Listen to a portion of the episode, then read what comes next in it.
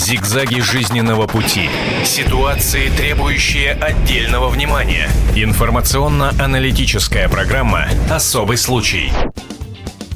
Здравствуйте. Радио и телевидение «Комсомольская правда» продолжает свою работу в прямом эфире. И в течение ближайшего часа мы будем обсуждать то, что произошло э, на Рождество в бурятском селе Жемчуг. Ну и если э, вы уже слышали э, реплики о том, что это вторая Кущевка или бурятская Сагра, можете также понимать, что мы будем в течение этого часа выяснять все-таки, где же истина, кто же прав, кто виноват и в итоге, кто оказался замешан в этом конфликте. Ну а разбираться Разбираться в этом мы будем с помощью журналистов «Комсомольской правды». Итак, в студии обозреватель «Комсомольской правды» Ульяна Скобеда. День добрый. А, также с нами в студии и а, специальный корреспондент отдела политики «Комсомольской правды» Наталья Ко. Здравствуйте. Регионального отдела, Регионального Наталья. Отдела, да, я сразу исправляю сама себя и наших э, редакторов. Ну, а также член общественного совета при ГУВД Москвы Антон Владимирович Цветков. Добрый день, здравствуйте. здравствуйте. Ну и э, для начала, буквально через несколько минут, э, мы увидим в э, телеэфире, наши радиослушатели услышат э, Э, то, что происходило в, э, в селе Жемчуг и, соответственно, последние сведения о том, что сейчас там происходит, э, также будут готовы буквально через несколько минут, потому что наши журналисты побывали на месте событий, готовят свой материал, но пока буквально конспективно. Наташа, так что же происходило в Бурятии? Вот, по сути, в Бурятии, в этом курортном поселке Жемчуг, где находятся минеральные источники, очень популярный поселок, произошла типичная бандитская разборка, когда столкнулись интересы местных бандитов и тех бандитов, которые бы хотели крышевать, ну вот выражаясь их языком, этот поселок уже из столицы Бурятии Золануде. Угу. То есть когда-то еще летом э, один из бандитов побил еще одного из бандитов, вот там что-то у них произошла какая-то драка, его попытались поставить на деньги, пытались вымогать с него 250 тысяч. В итоге этого э, не получилось, денег он им не дал, и они назначили стрелку. Вот ту самую стрелку, о которой мы сейчас и разговариваем. То есть она произошла на окраине поселка и стала уже кульминацией всех тех событий, которые там происходили до в течение вот последних угу. полугода. Наташа, вот здесь мы поставим многоточие, потому что дальше продолжают журналисты, которые подготовили для наших радиослушателей и телезрителей сюжет об этих событиях. Пожалуйста. В селе Жемчуг Тункинского района Бурятии развернулись уличные бои между приезжими из столицы республики Улан-Удэ и местными жителями. 15 человек из Улан-Удэ были вооружены автоматами и пистолетами. По словам местного депутата, приезжие избили одного местного жителя, затем устроили погоню за машиной другого жемчугчанина и открыли огонь. Свидетели утверждают, в местного жителя стреляли в упор. После того, как был открыт огонь, местные жители накинулись на вооруженных бандитов. Перепуганные селяне пытались найти защиту у правоохранительных органов, но ситуация обернулась неожиданной стороной. В полиции, по его словам, отказались помогать, сказав, что в происшествии местные жители виновны сами. В результате конфликта погиб один человек. Еще четверо жителей Жемчуга в ходе перестрелки получили ранения. Трое из них находятся в больнице. Официальная версия конфликта – бытовая драка, однако местные считают, бандиты приезжали собирать дань с тех, кто занимается добычей нефрита и что-то не поделили. Прокуратура республики отказывается от комментариев, а МВД Бурятии в ближайшее время готовит брифинг на эту тему. Оттуда мы отбирали этот автомат, это, и вот здесь, э, в конце концов, вот здесь остановились, вот это, который, вот это место, мы здесь боролись, вот это отбирали автомат, и, а вот этот парень, который, он не знаю откуда прибежал, но он нас отстреливал вот отсюда. Вот здесь я стрелял. Мы здесь, я вот здесь прямо вот так стоял вот так и специально вот эту 120 килограммов взял и упал сюда, и вот так лежал под ним. В течение часа шел, видите, весь простуженный, ноги обмороженные. И при этом, говорится, мы обратились в правоохранительные органы, видите, как обращаются с нами. Вот сегодня все это было видно, вот даже этих наших ребят, потерпевших, закрыли целый день, ни адвоката, никого не запуская туда. Держали, вот мы, адвокат, вот с нами целый день, не можем, говорится, к нему пройти. Что это творится у нас, а? Напомним, ранее похожие события произошли в уральском поселке Сагра. Там случился вооруженный конфликт между местными жителями и приезжими из Екатеринбурга. Так все-таки, что же происходило в селе Жемчуг? Это были криминальные разборки. Это э, было нападение бандитов на мирных местных жителей, которые отстаивали э, свое право на жизнь, существование, работу, видимо. Или все-таки есть и другие моменты, о которых мы обязательно должны сказать. Но я обращаю внимание нашей аудитории, что вы сейчас видели и слышали эксклюзивные кадры, которые были сняты этой э, ночью. И, э, соответственно, Э, мы первыми узнали, что местные жители думают по поводу этих событий, как они происходили. Ну а теперь давайте попробуем во всем этом разобраться. Итак, э, насколько я понимаю, у нас сейчас будет возможность связаться и с журналистом «Комсомольской правды» в Иркутске Людмилой Колодежной, которая вот э, как раз и озвучит, что происходит в «Жемчуге» в данный момент. Ну а пока, Наталья, есть какие-нибудь дополнения вот к тому, что мы услышали? Ну вот я-то больше, конечно, склоняюсь к тому, что это совсем не нападение на мирных жителей. Это действительно бандитский разборки, это ну, чистой воды криминал, потому что здесь идет речь о сфере, о разделе вообще влияния, о дележе вот этого курортного поселка. То есть это минеральные источники, куда круглогодично приезжают туристы. Там лечатся, лечат систему пищеварения, мочевыделительную систему, кровообращение, там, если проблемы с кровообращением. Туда приезжают очень много людей. А, лечение там очень недорогое, поэтому людей туда едет достаточно mm-hmm. много. Из Дальнего Востока, и со всей Сибири, из Урала. А, плюс ко всему там Э, местные жители очень много на этом зарабатывают. То есть они сдают комнату 400 рублей в сутки на человека. И, конечно, вокруг всего этого есть криминал, который хотел бы собирать дань с, с, с этого бизнеса. Бизнес очень прибыльный, дань получилась бы очень неплохая, кто-то ее уже собирает, у лондонцев тоже хочется. Вот, на мой взгляд, это такая угу. ситуация. А что думает по этому поводу Людмила Колодежная, журналист «Комсомольской правды» в Иркутске? Она сейчас с нами на э, связи. Людмила, здравствуйте. Здравствуйте. Вы работали на месте событий, насколько мы знаем, и э, даже в прессе уже есть несколько версий. Э, СМИ по-разному освещают эти события. Кто-то выдвигает одну версию, кто-то другую. Вы общались с местными жителями, вы э, пытались понять, что происходит там. Вот к какому выводу вы пришли? Ну, сами местные жители, они действительно выдвигают, э, даже сами местные жители, не то что СМИ, выдвигают несколько версий, в том числе э, захват э, туристического бизнеса. И еще одна версия – это нефрит, месторождение, незаконная добыча нефрита. Вот. На мой взгляд, ситуация в поселке, ну, как бы в этот день случилась, произошла неоднозначная. И сейчас неоднозначно, потому что э, после разговора со следователем, да, он сказал, что сами пострадавшие, у них у самих, э, так сказать, криминальное прошлое, и сейчас некоторые из них даже скрываются, зная, что им может грозить, если их э, признают подозреваемыми в убийстве этого, этого человека. Вот. Также при этом сами пострадавшие уверяют, что у них не было оружия, что они вообще как бы не замешаны во всех этих э, криминальных разборках и оказались на месте происшествия случайно. Э, сейчас все родственники, скажем так, пострадавших людей поднимают шумиху и в прессе, и э, как бы вообще, вообще среди общественности, чтобы защититься. При этом сами родственники тоже когда-то, вот, например, есть один местный депутат, сын которого замешан был в этой разборке, и этот депутат, он ранее судим. Вот такая информация от следователей была мной получена сегодня. Вот. Ну, то есть достаточно неоднозначная ситуация. И что касается жителей Улан-Удэ, то да, ни следствие не отрицают, что это были действительно участники крупной банды, крупного криминального мира, в общем, из Улан-Удэ. Угу. Скажите, пожалуйста, Людмила, а это что, эм, вот тот случай, который стал сейчас достоянием общественности, это первый подобный прецедент? Или были, э, насколько мы понимаем, лакомый кусочек-то это давно уже? Но, может быть, э, мы просто не в курсе, и это нормально для э, жемчуга? Ну, встречаются там раз в полгода, ну, постреливают. Нет, вы знаете, жители на самом деле, и те, кто пострадал, да, и местные жители вообще мирные, они э, утверждают, что на своей памяти, на их памяти такого не было. И в том числе и начальник межрайонного следственного отдела, который три года уже там работает, он говорит, что за три года такое у нас вообще впервые. И начальник э, местной полиции тоже говорит, что такого не было.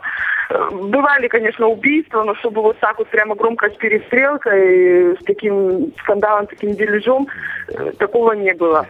Вот. И поэтому жители-то, конечно, ошарашены. Даже было у них собрание сельское, где они решили патрулировать улицы, боясь, что могут вернуться бандиты или их родственники. Вот, и как бы довести, скажем так, да, дело до конца. А, Людмила, еще один вопрос. Его хочет задать член общественного совета при ГУВД Москвы Антон Владимирович Цветков, э, наш эксперт. Он сейчас с нами здесь в студии. Антон Владимирович. Скажите, а задержанные есть? И если они были задержаны, то когда и кто из какой страны? А, здравствуйте, Антон Владимирович.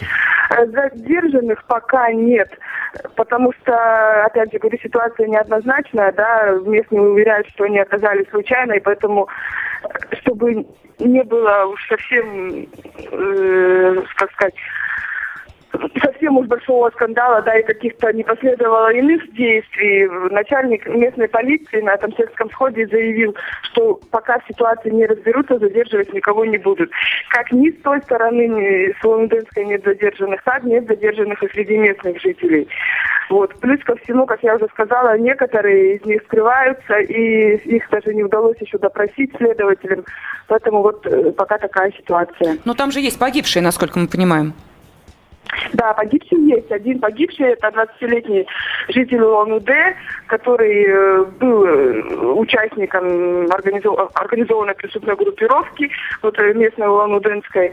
И именно по факту его убийства возбуждено уголовное дело. Но поскольку следователям не удалось установить, кто конкретно и из какого оружия, да, потому что еще не проведена баллистическая экспертиза, кто конкретно из какого оружия его убил, поэтому нет конкретного подозреваемого и нет конкретного задержанного. Угу.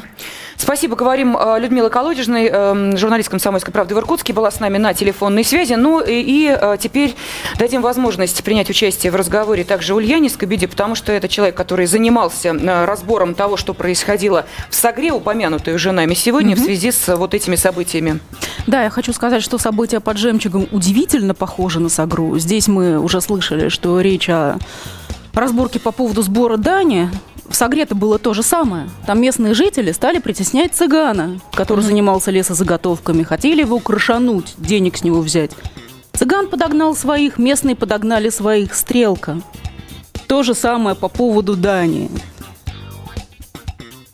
Следующее. И там, и там разборка не в населенном пункте, а за его пределами, на въезде в населенный пункт. То есть это не внезапное нападение. Это люди договорились и встретились на нейтральной территории. Следующее. Там и там труп не у местных, а у приезжих. Угу. И по одинаковой причине. В Сагре приезжие э, привезли с собой такое странное оружие ломы, палки и макет автомата Калашникова. А у местных было огнестрельное оружие. Здесь вот мы даже видели следы от пневматического оружия. У приезжих из Улан-Удэ была э, травматика. А у э, жителей поселка Жемчуг было огнестрельное оружие, они убили человека. Угу.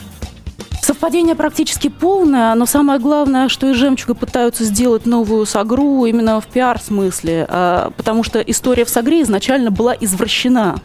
Обоюдную драку, драку криминальных элементов, представили как нападение на мирных жителей, как карательную акцию в отношении местных жителей – а, мы знаем, кто это сделал, мы об этом писали. Сделано это было ради предвыборной кампании одного из кандидатов в депутаты, который все время ковыряет национальную тему, пиарится вот на крови.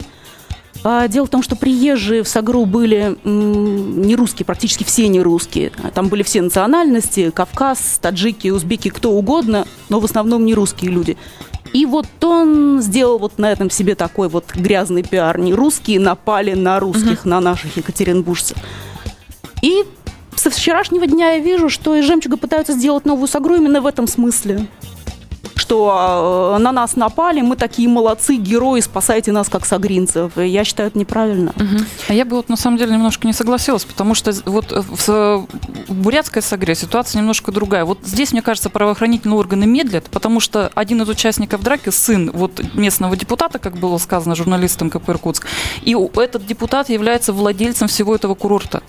И, может быть, даже здесь э, есть какие-то вот свои связи между вот этим владельцем и правоохранительными органами, которые, и они боятся сейчас что- что-либо затевать. Возможно, С какой стороны сын э, из местных? Местный, местный да. То есть владелец этого курорта, вот это он и есть этот самый депутат, сын которого участвовал в этой драке. Антон Владимирович, и ну, который сейчас скрывается, и найти его не могут. Вступайте в э, диалог, потому что мы э, хотим понять, вот что думаете по этому поводу. Есть общее, и самое оно печальное общее. И там, и там идет бездействие полиции. Понимаете? Э, и это там идет, идет, поэтому как только, вот представьте себе, да, и там, и там достаточно крупная стрелка происходит, разбор. Угу. Значит, отсутствует полностью оперативная информация, так. потому что должна отсутствовать агентурная информация. То есть полиция должна была знать, полиция должна была задержать всех без исключения для установления личности, для того, чтобы всех опросить.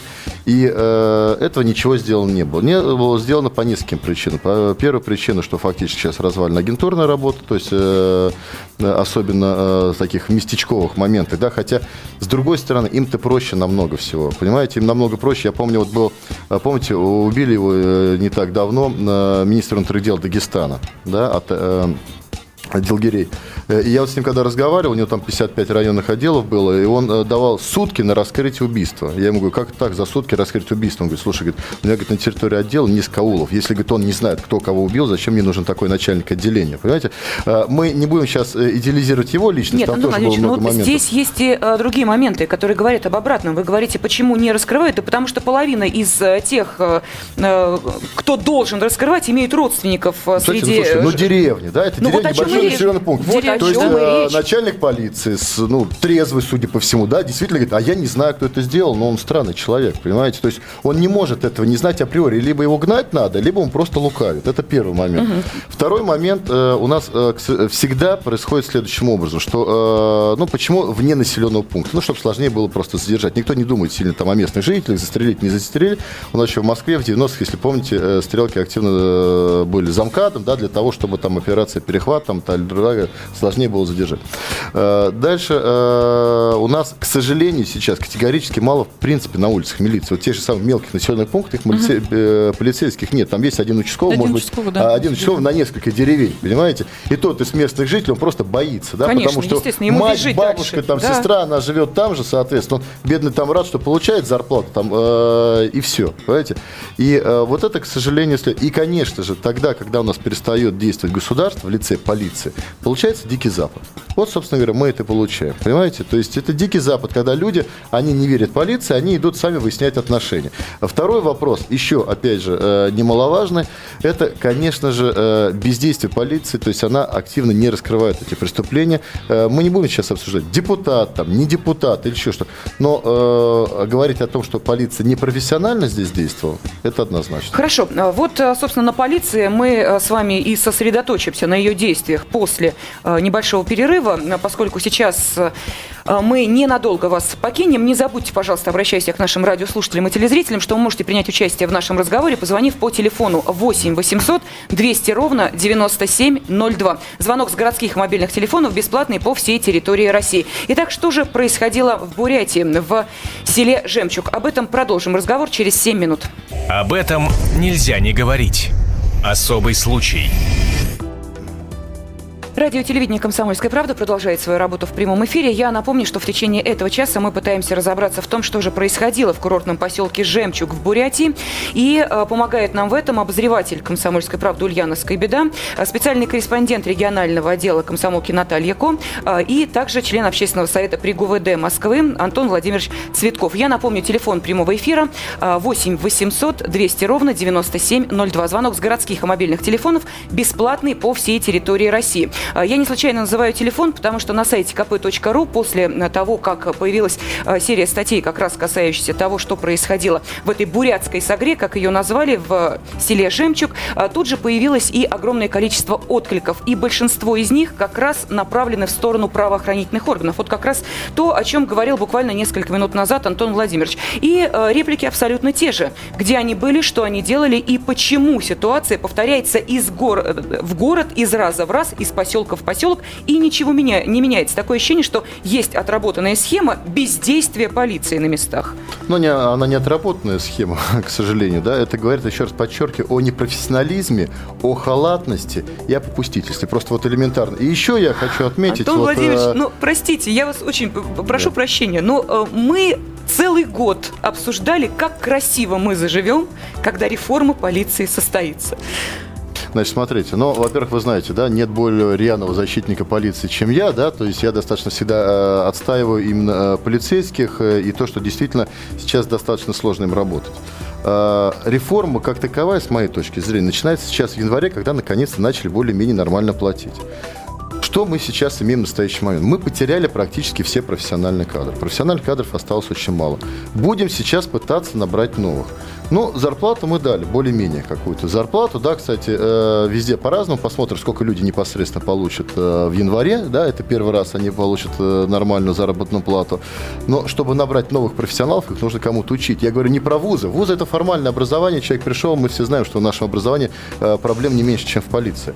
А вот когда он пришел, наставничество должно быть. Да, то есть люди должны их обучить, соответственно. Да, то есть как работать, mm-hmm. как грамотно. Э, и этого, к сожалению, сейчас достаточно э, сложно. Потому что э, даже, вы знаете, э, в подразделении полиции спрашивают сотрудник уголовного розыска, там процентов 20-25 работает больше трех лет милиции. Понимаете? То есть это катастрофические цифры. И, э, как я уже э, говорил, развальная и агентурная работа фактически, и другие есть моменты. И вот смотрите, опять же, по преступности. Ведь сейчас преступность, да, у нас запрещена полиция вмешиваться в так называемые гражданско-правовые отношения. А преступность в них очень активно работает. Да? И когда полиция пытается навести там порядок, им сразу говорят, а почему вы вмешиваетесь в гражданско-правовые отношения? Что мы увидим вот в обоих случаях? Мы увидим в обоих случаях следующим образом, что люди выпендрились, э, разобрались между друг другом, перестреляли друг друга, а потом все побежали подлизываться к полиции, угу. да, сказать, а вот эти меня э, обидели, а вот эти меня обидели. То же самое, как любой хулиган, вы это знаете, да, он э, выпендрился, получил, э, я извиняюсь за выражение в глаз, он первый побежит в полицию всегда, да, то есть э, есть такое правило внегласное среди граждан, кто первый прибежит в полицию, то значит, тот и и, кстати, иногда это действительно э, срабатывает. Поэтому и еще, конечно, очень важный момент, подчеркиваю, что э, у нас, э, к сожалению, э, очень мало полицейских в принципе на улице. Ну что мог сделать этот один участковый? Угу. Что он мог сделать? Вот. Можно я защищу полицию? Я не, не понимаю, почему на нее идут такие нападки. В Сагре, по крайней мере, полиция была на месте через час после происшествия. Место происшествия осмотрели, пули изъяли, а преступников, то есть стрелявших местных жителей, убийц, арестовали.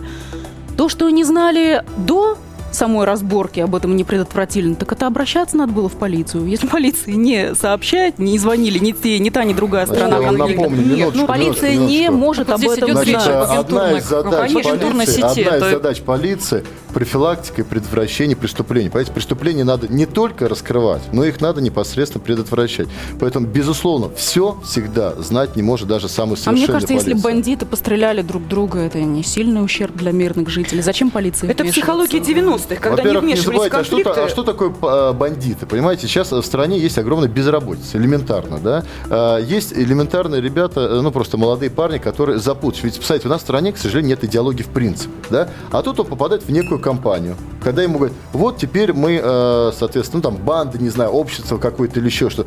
Ведь я вас уверяю, что зачастую во всех же этих разборках есть определенное количество людей, которые просто туда вербуются для компании, да, то есть uh-huh. они туда едут так, для так называемой массовки. И, как правило, именно они-то и страдают. Понимаете? То есть э, я не защищаю бандитов ни в коем случае, но я говорю о том, что э, в том числе задача полиции вытаскивать тех ребят, которые попали, которых можно еще, соответственно, вытащить туда. И, кстати, не всегда это в тюрьму, потому что у нас тюрьма на настоящий момент она несет перевоспитательную функцию. У нас тюрьма сейчас, э, знаете, такой институт повышения криминальной квалификации. То есть человек туда попадает, вот там как раз воспитательная роль только со стороны криминалитета. То есть человек, который туда попадает, он выходит уже профессионально вот Здесь я с вами согласна. В Сагре очень много было людей, именно привлеченных за компанию, и они сидят фактически ни за что, за то, что съездили. Ну вот и где гарантия, Потому что, что за преступника всегда из общака денег пришлют, его выкупят, еще что-то. А вот эти вот так называемые торпеды или вот эти вот, mm-hmm. эти ополченцы, которых, соответственно, взяли, вот э, они же являются, собственно говоря, одними из первых. И как раз задача, вот смотрите, вы говорите про разборки, да,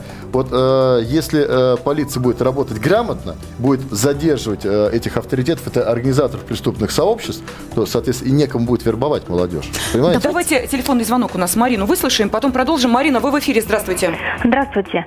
А, вы знаете, я хотела вот э, как бы к девушке обратиться, которая сказала, что цыган в Сагре занимался лесозаготовками.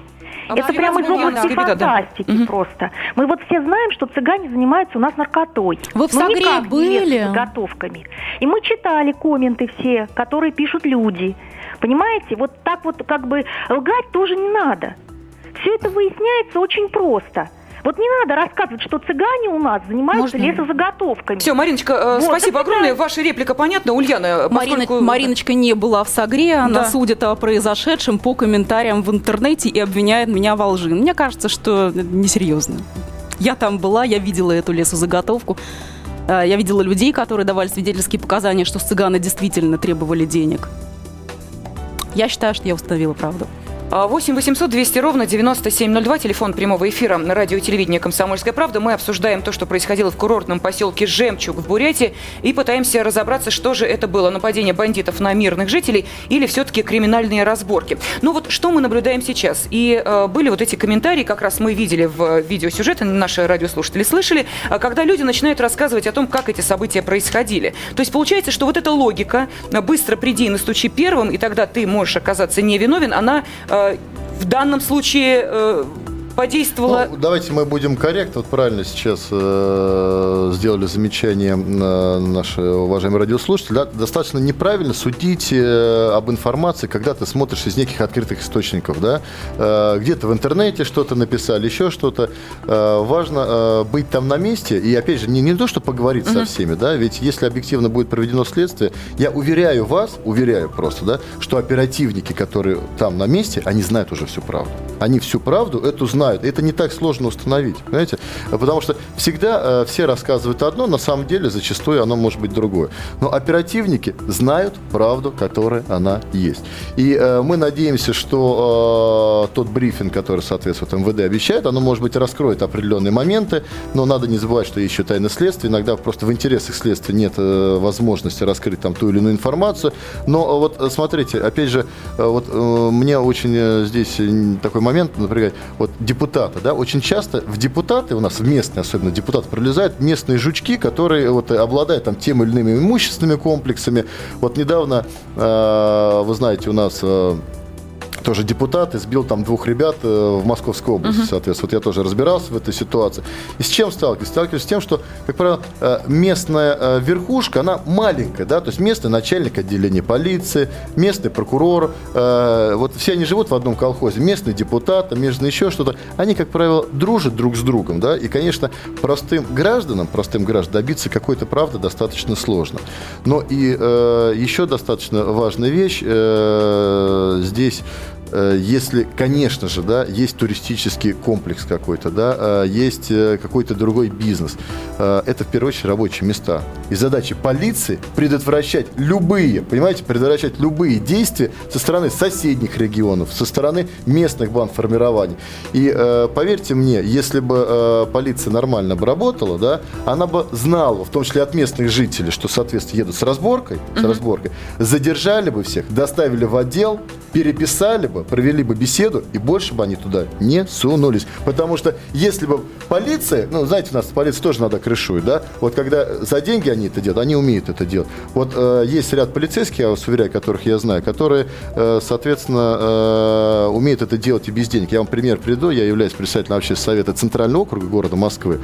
И вот те действия, которые проводит э, начальник управления по предотвращению, например, квартирных краж, когда были задержаны э, ряд э, групп, которые занимались квартирной кражей, то есть люди просто уходят в другие округа, преступники. Понимаете? Когда э, барсеточник выдавили фактически из округа, понимаете? то есть те профилактические действия, которые полицейские э, осуществляют, э, они действительно приводят к результату. Ну, дадим возможность нашей аудитории принять участие в разговоре. Итак, нападение бандитов на мирных жителей, криминальные разборки. Или у вас есть своя версия происходящих в поселке Жемчуг событий? Сергей, вы в эфире. Здравствуйте. А, Спасибо. Здравствуйте. Вы знаете, если посчитать количество э, милиции, сейчас около миллиона человек после реформы где-то в полиции у нас. Если отбросить э, детей и стариков, то это получается на 10 человек один полиционер, скажем так. Вот. При такой концентрации у нас вообще преступности не должно быть. Профессионалы, непрофессионалы. Это на каждой лестничной площадке по милиционеру. И на каждом э, улице в селе тоже по милиционеру. Где остальные? Генералы, наверное. Так, понятно. Знаете, Вопрос прозвучал. Самого... Спасибо, Сергей. Э, Антон Владимирович, итак, где остальные? Ну, вы знаете, э, можно считать по-разному. Я вам скажу так. Норма э, на одного участкового 3,5 тысячи человек. Это много или мало? Это очень много, с моей точки зрения, да. Кстати, такая же норма была в советские времена, но вспомните, да, там у людей не, не в каждой квартире телефон стоял, да, то есть я же не говорю про наличие там интернета, сотовой связи, автомобилей и тому подобное. А сейчас, если мы говорим про то самое в Москве, и до 5 тысяч доходит участкового, соответственно, обслуживать. Э, если мы, опять же, посмотрим э, те наряды, которые выезжают на райотдел в Москве, на отдел внутренних дел, то смотрите, население от 50 э, до 150, а то и 200 тысяч бывает, соответственно, в одном uh-huh. районе, да? Значит, выезжает 2-3 наряда. Вот это много или мало на 150 тысяч? 2-3 наряда. Вот теперь представьте, звонки 02, еле-еле они успевают отработать. Если совершено какое-то преступление, они выехали туда, оцепили, все остальные улицы не патрули. Просто, знаете, вот мне, честно говоря, вот когда вот у нас усиление проходит, там день города или еще что-то, вот, может быть, на какое-то время, и нам необходимо вывести определенное количество людей, полицейских, на улицу, потому что сам эффект присутствия, вот я вас уверяю, если бы вот э, в этом населенном пункте, просто в этот момент, да, или в этот, то есть приехал бы просто полицейский автомобиль, просто на эту разборку, она тут же прекратилась. Она тут же прекратилась бы, да, и, э, подчеркиваю, умер человек, убит человек, соответственно, да. Мы еще не знаем, он преступник, не, не преступник, соответственно, но человек угу. убит. И если мы будем идти по пути следующее, что пусть они друг друга перестреляют, то каким образом полицейские знают, что это действительно преступники друг друга стреляют? Потому что у нас, к сожалению, у нас уже половина страны вооружено, и мы видим, э, как сводки с боевых действий. То в одном ресторане друг друга перестреляли из травматического оружия, а сейчас травматическое оружие такие, что они э, капоты грузовиков простреливают, mm-hmm. понимаете, вот этими резиновыми пулями и тому подобное. Поэтому, э, еще раз, если полиция будет бездействовать по профилактической работе, то люди начнут просто отстреливать друг друга друга, что мы же сейчас видим. И это будет остановить очень сложно. У нас остается э, чуть более минуты. Мы хотим еще Владимира выслушать. Владимир, здравствуйте. Здравствуйте. Я хотел сказать по этому УВД, ну, по Улан-Удэ, то есть. Вот, я единственное могу сказать так, этого товарища, который депутат и сын депутата, вот с них надо начинать, вся собака в них зарыта, потому что они являются организатором этого преступления угу. по Улан-Удэ. Мое мнение Все, понятно. Такое. Спасибо, Владимир. С кого нужно начинать? Я думаю, сейчас э, следствие будет разбираться. Ульян, вопрос у нас действительно одна минута остается. Э, Сагра у нас чем закончилась? Кто-то был наказан, сидит, отбывает срок. Предъявлено обвинение людям, приехавшим в поселок. Местным жителям, насколько я знаю, обвинение не предъявлено, несмотря на то, что на них труп. Угу. Ну, э, в таком случае, если мы проводим параллели между вот этими двумя событиями в бурятском селе Жемчуг и в Сагре, то будем следить э, за тем, как будут развиваться события в Бурятии, потому что если они пойдут по тому же сценарию, эм, я так чувствую, что Ульяновская беда отправится и в село Жемчуг для того, чтобы выяснить, что же там происходило на самом деле. Ну, а пока мы говорили об этом в прямом эфире радио и телевидения «Комсомольская правда», мы, это обозреватель «Комсомольской правды» Ульяновская беда, специальный корреспондент регионального отдела комсомолки Наталья Ко, Антон Цветков, член общественного совета при ГУВД Москвы и я, Елена Фойна. Спасибо всем, кто был вместе с нами. Зигзаги жизненного пути. Ситуации, требующие отдельного внимания. Информационно-аналитическая программа «Особый случай».